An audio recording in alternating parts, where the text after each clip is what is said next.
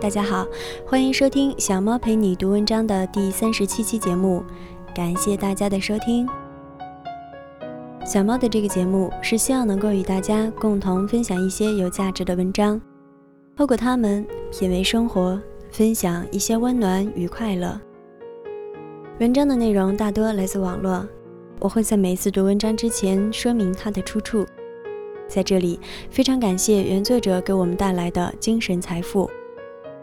由于工作的关系，小猫陪你读文章会不定期更新，也许不能每一回都很规律，但希望小猫的声音搭配这些美好的文字，能够为你的生活带来一些温暖的时刻。也希望喜欢的同学能够对节目留下宝贵的意见，小猫也在努力的成长。小猫陪你读文章，遇见美文，共同分享。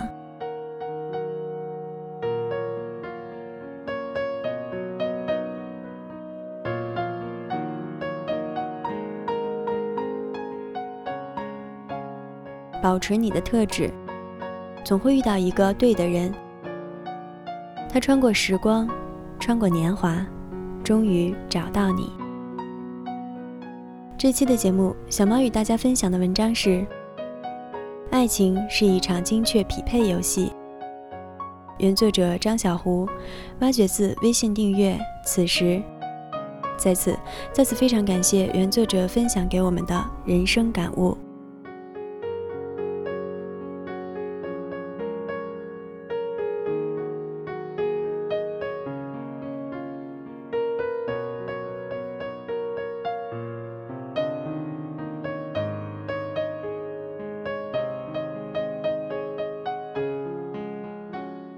爱情是一场精确匹配游戏。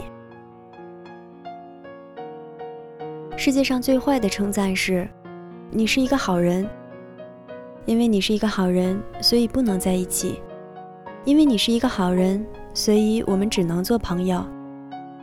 难道坏人就讨人喜欢？难道坏人就可以成为男朋友？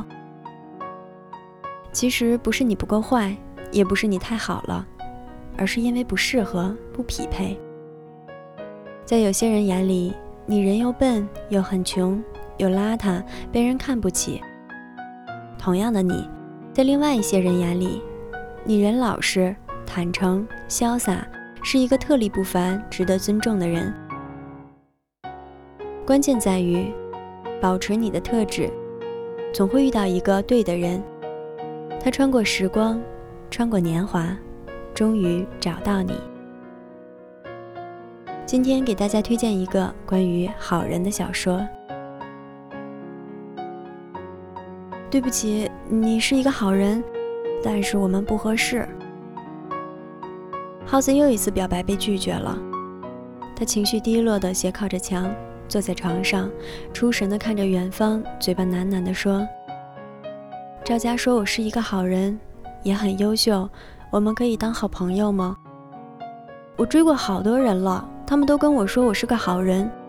为什么好人不适合做恋人，只能做朋友呢？耗子抹了一把眼泪。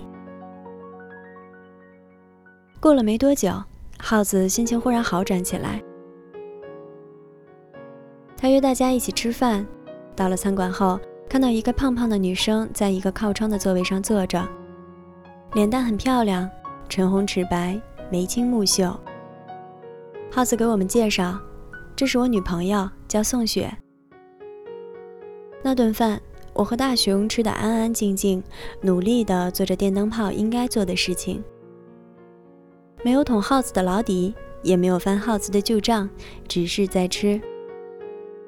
后来还听耗子说，宋雪夸我和大熊矜持内向，不太爱说话。如果这也算夸的话。回宿舍后，我和大熊拽着耗子，让他从实招来。耗子吞吞吐吐了半天，才开始讲。故事是这样的：两个月前，公共教室轮到我们寝室去打扫卫生。耗子收到短信后，就自个儿跑去教室，蒙着头就开始扫地。扫到教室前面，看到一个不认识的女生也在打扫卫生。耗子以为她是执勤生来做义务劳动。就一口一个谢谢，一口一个麻烦你了，搞得女生一头雾水。干了一会儿，耗子实在过意不去了，就抢过女生的扫帚，说：“你休息会儿吧，我来。”女生说：“不用不用。”但耗子就是不给他扫帚，他只好去洗拖布，回来拖地。耗子又去抢他的拖布，吭哧吭哧的开始拖地，累得满头大汗，还一个劲的说：“谢谢啊，麻烦你了。我们宿舍这群玩意就是太懒，一个也没来，太谢谢你了。”干完后，耗子又对那女生说了好几次谢谢，然后奔回宿舍找我们算账。耗子回到宿舍后大骂：“你们这群玩意，一个也没去打扫卫生的，害我一个人累得满头大汗。”我们反驳：“我们在教室打扫卫生，左等你不来，右等你不来，你去哪儿逍遥去了？”后来与耗子一对，才知道他跑错了教室，白给人家打扫半天卫生了。再后来，学校举办舞会，耗子去凑热闹，结果那个女生也去了。他一眼认出了耗子，上前拍了耗子一下。耗子转过头来，看到竟然是他，两个人不约而同的哈哈大笑起来。结果舞会的内容，两个人一点都没看进去。从舞会开始一直聊到结束，临走又交换了联系方式，就这样交往了一个多月。两个人在一起了。再后来，我们问宋雪：“这么多女孩都看不起耗子，你看上他哪一点了？你知道他以前如何被拒绝，学习如何差，如何邋遢，如何……”宋雪摇了摇头，打断我们说：“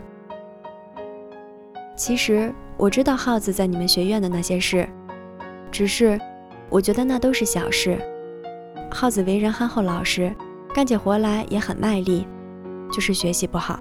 他不是学习那块料，当然还有点邋遢。宋雪说到这儿，顿了顿，恬然一笑，接着说：“我自己不是学霸，也不要求耗子当学霸。耗子不想洗袜子、洗衣服，我可以帮他洗。要不然，耗子找我做媳妇儿干什么呢？你们都知道，耗子自己平时省吃俭用。”省下的钱全部花在我身上，从来没有抱怨过。当时我家里不富裕，耗子每个月的生活费都先拿出一半放我这儿，留下一半才当做自己的生活费，然后假装忘记问我要。虽然我不会花耗子的这些钱，但我明白耗子的心意。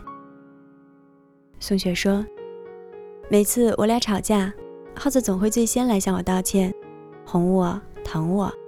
做什么事都会先来问我的意见，你们可能觉得他这是没出息，但我觉得这是耗子心里有我。后来我和耗子毕业工作，耗子不管挣多少钱，每个月都会如数交给我，说我保管着他放心，每次需要用的时候才来问我要。我知道男人在外面应酬多，每次也都会多给耗子一些钱。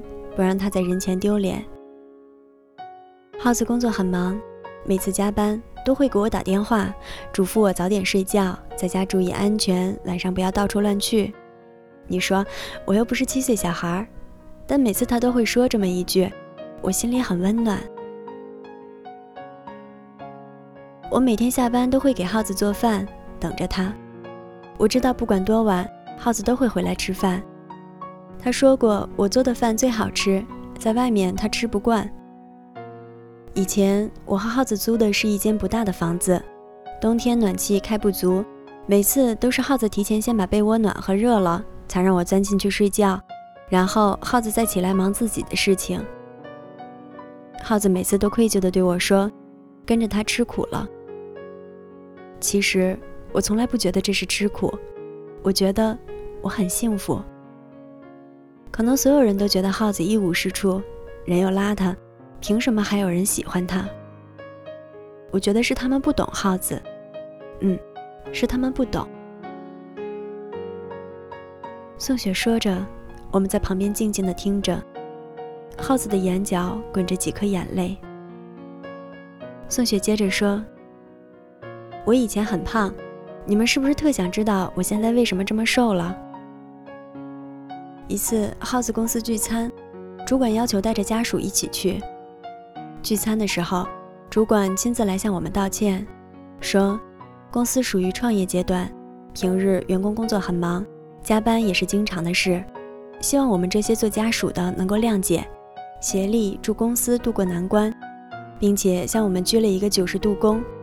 最后为表歉意，还设立了奖金。分好多等，只是需要玩一个游戏。宋雪说到这儿有点不好意思了，但还是说了下去，就是要丈夫背着妻子以最快速度跑到终点，拿到气球，再原路返回，谁最先到达就拿一等奖，以此类推。在场的大部分都是夫妻，不是夫妻的要互相找人组了队。我知道主管是好意，但由于我当时太胖。耗子背不动我，我们跑了最后一名。虽然也有奖金，但我觉得我给耗子丢人了。于是，我下定决心要减肥，每天只吃一点饭，坚持运动。实在饿了，我就喝水，有时候喝水喝到吐。耗子心疼我，说咱没必要减这个肥，不管我怎么样，他都会爱我，陪我，永远不变。我一下子哭了出来。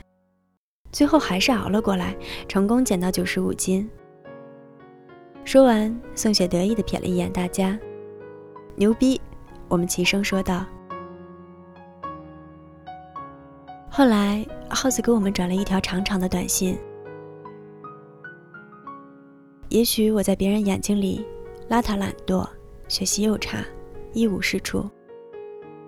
我曾经也想象，我这样的人不可能有人喜欢。但当我遇到宋雪之后，我想，这个世界上总会有一个人忽略你的缺点，真心的去爱你。当那天我对你说，因为我现在是两个人，我觉得我是这个世界上最幸福的人，即便自己再苦，都无上荣耀。宋雪眼睛不瞎。是别人不懂。